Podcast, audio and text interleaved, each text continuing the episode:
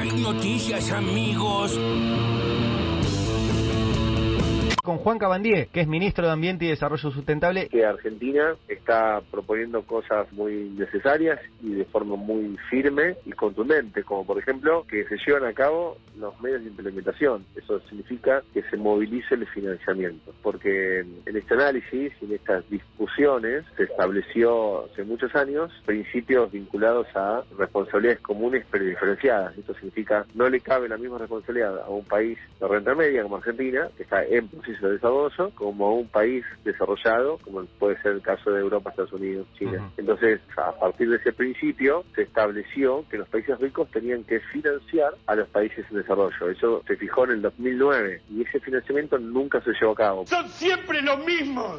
El ministro de Obras Públicas, Gabriel Catopodis. Ya no es un rebote, esto arrancó, no, no es en, en la velocidad que necesitamos, pero arrancó. Y arrancó porque mm, ya no son dos o tres sectores de manera aislada que se vienen recuperando, como puede ser la construcción o, o la industria manufacturera, que en los últimos 15 meses vienen con buen ritmo de recuperación. Ya son todos los sectores de la economía que de a poquito se van moviendo. Dijo Macri en la televisión el otro día que él hubiera arreglado con el fondo en cinco minutos. Los cinco minutos que necesitó para llevar las tarifas al 3000%. Y en cinco minutos firmaban decretos, tomaban decisiones que le arruinaban la vida a la gente. Veo que no tenés una, una buena visión de lo que venimos haciendo. ¿Pablo de León agrega o voy a Patricia? No, brevemente, yo lo que digo, tomando lo que dijo Macri, se está discutiendo una deuda que tomó la gestión Macri. Eso de que lo arregla en cinco minutos es poco creíble. Puede ser simpático para una declaración en un programa como le dijeron a Viale, pero está muy lejos de la realidad. Bien. ¡Ay, ni siquiera lo intenta! Entonces el gradualismo por ahí fue cándido, había que tomar medidas mucho más concretas y rápidas. Entonces hicieron por momentos kirchnerismo de buenos modales en el macrismo al principio y después nos agarró una crisis y no hubo otra que acudir al fondo. ¿Cómo? Nos agarró una crisis y no hubo otra que acudir al fondo. Yo también soy gorila, eh, antiperonista. También bastante rápido parece ser que le salió las dos jubilaciones de privilegio a Cristina. Y es, es, es, es- es esta cult- cultura del poder que estamos hablando, ¿no? Es que yo soy yo y no me importa nada. Mm. ¿Vos cobrás eh, jubilación de Sí. presidente? Sí, sí. Y nadie se ocupa de ese tema. No existe ese tema. Argentina con esto de los derechos, por ejemplo, a tener educación, ¿No es un derecho? no, porque alguien lo tiene que pagar.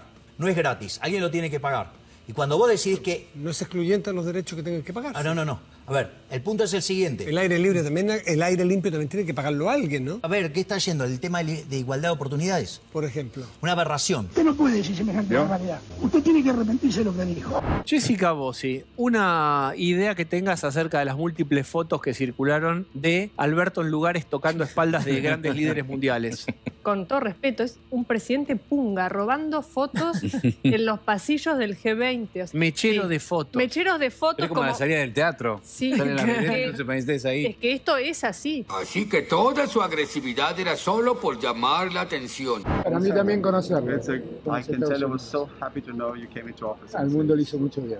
A algunos les va a parecer un detalle, pero el presidente rascándose la cabeza eh, no es, no es, no está bien. Son cuestiones de protocolo que algunos se le decir, Majul, mirá lo que te fijas, también hay que fijarse en eso. El presidente rascándose la cabeza expresa otro tipo de cosas, la improvisación de este gobierno. ¡Pará! Puede ser tan pelotudo, viejo.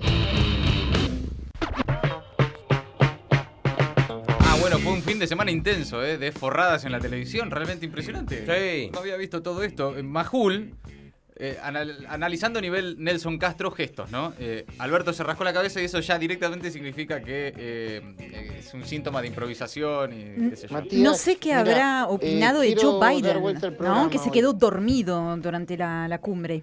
Se quedó dormido. Va, esta- la tuvo verdad, un pequeño... Es son un medio un embole, chicos, esas cumbres. eh, la verdad que es un embole después de un fin de semana. Aparte, te la ponen el lunes, el lunes de la No, mañana. no. es que es difícil, ¿quién es no? difícil. ¿Quién Sábado a la tarde, pues. Sábado a la tarde, traguito Sí. va, traguito viene y la cosa va fluyendo. Bueno, Claro. también eh, Jessica Bossi eh, en TN dice que el presidente es un punga robando fotos en la cumbre.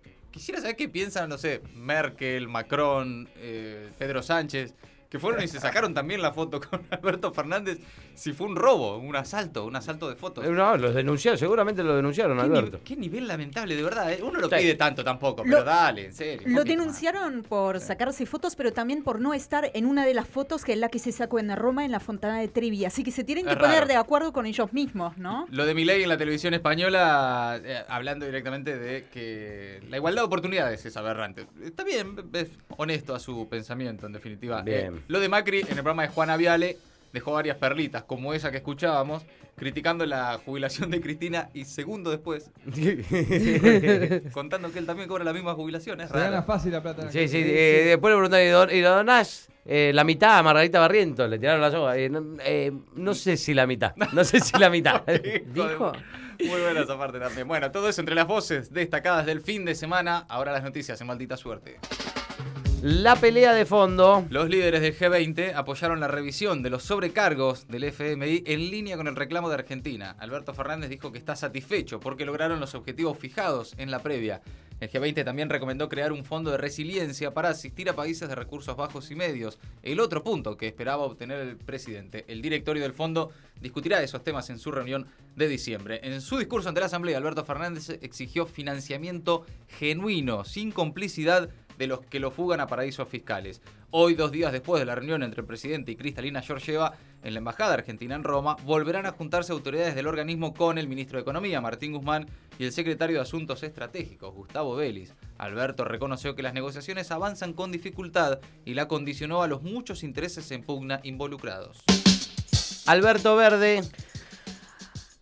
Eh, Alberto Fernández participa de la conferencia global sobre el cambio climático en Glasgow. Allí va a exigir un mayor compromiso de los países desarrollados de la- en la movilización de los recursos financieros hacia los de ingresos medios y bajos para que la transición a un esquema sustentable no amplifique las desigualdades. Ratificará el compromiso de priorizar acciones climáticas y ambientales, pero exigirá que los esfuerzos de reducción de emisiones tengan en cuenta las vulnerabilidades y diferencias de capacidades que existen en los países en desarrollo. De Australia con amor. Anuncian, atención, la inversión extranjera más importante del siglo en la Argentina. En el marco de la COP26, el gobierno nacional confirmó esta mega inversión, según dijeron oficialmente, la más grande para el país en 20 años. El proyecto de la firma Fortescue apunta a la producción de energía verde para la exportación y según se informó, la empresa ya inició trabajos de prospección en la provincia de Río Negro, lo que le demandará una inversión de 8.400 millones de dólares y generará la creación de más de 15.000 puestos de trabajo directos y entre 40 y 50.000 indirectos. El hidrógeno verde es una de las energías del futuro, fundamental para descarbonizar la estructura productiva con un impacto positivo para luchar contra el cambio climático. Un poquito para arriba. El salario real creció por segundo mes consecutivo tras la reapertura de paritarias. Según un informe del INDEC, tuvo una mejora del 0,7% en términos reales respecto a los niveles del mes previo por encima de la inflación como resultado de la revisión de acuerdos paritarios por encima del 40%. En el anual todavía los salarios corren detrás por unos puntos. Por otra parte, según la CAME, en agosto se crearon 6.835 empleos formales en pymes y por tercer mes consecutivo que se explica a partir de la reactivación de la actividad económica, especialmente en la industria y en la construcción. Vengan de todo el mundo y traigan dólares. Argentina vuelve a abrir sus puertas al turismo. Es un alivio para la economía y para el sector hotelero, uno de los más golpeados durante la pandemia. Desde hoy, todos los visitantes con el esquema de vacunación completo y un PCR negativo podrán entrar sin ninguna restricción. En caso de no tener vacunación completa, tendrán que hacer un test de antígenos y aislamiento de 7 días. Otro pinchazo. El turno de las terceras dosis de la vacuna contra el COVID entre hoy y mañana van a llegar las citaciones. Las convocatorias empezaron a cursarse en la ciudad y en la provincia de Buenos Aires en función del criterio establecido por los ministros de salud de todo el país. En los últimos meses de este año y en los primeros del próximo, todos los argentinos van a recibir otra dosis. El gato insiste para zafar. Ahora San Juan, Macri volvió a pedir el apartamiento del juez de Dolores. Debe presentarse indagatoria el miércoles, ahora relevado del deber de confidencialidad sobre temas de inteligencia. En el nuevo escrito, su defensa solicitó la suspensión de la audiencia hasta tanto se resuelva el planteo de recusación. Su defensa, ejercida por Pablo Lanuse, nuevamente recusó al juez Baba por considerar que obra con animosidad en su contra. Justicia con olor a huevo.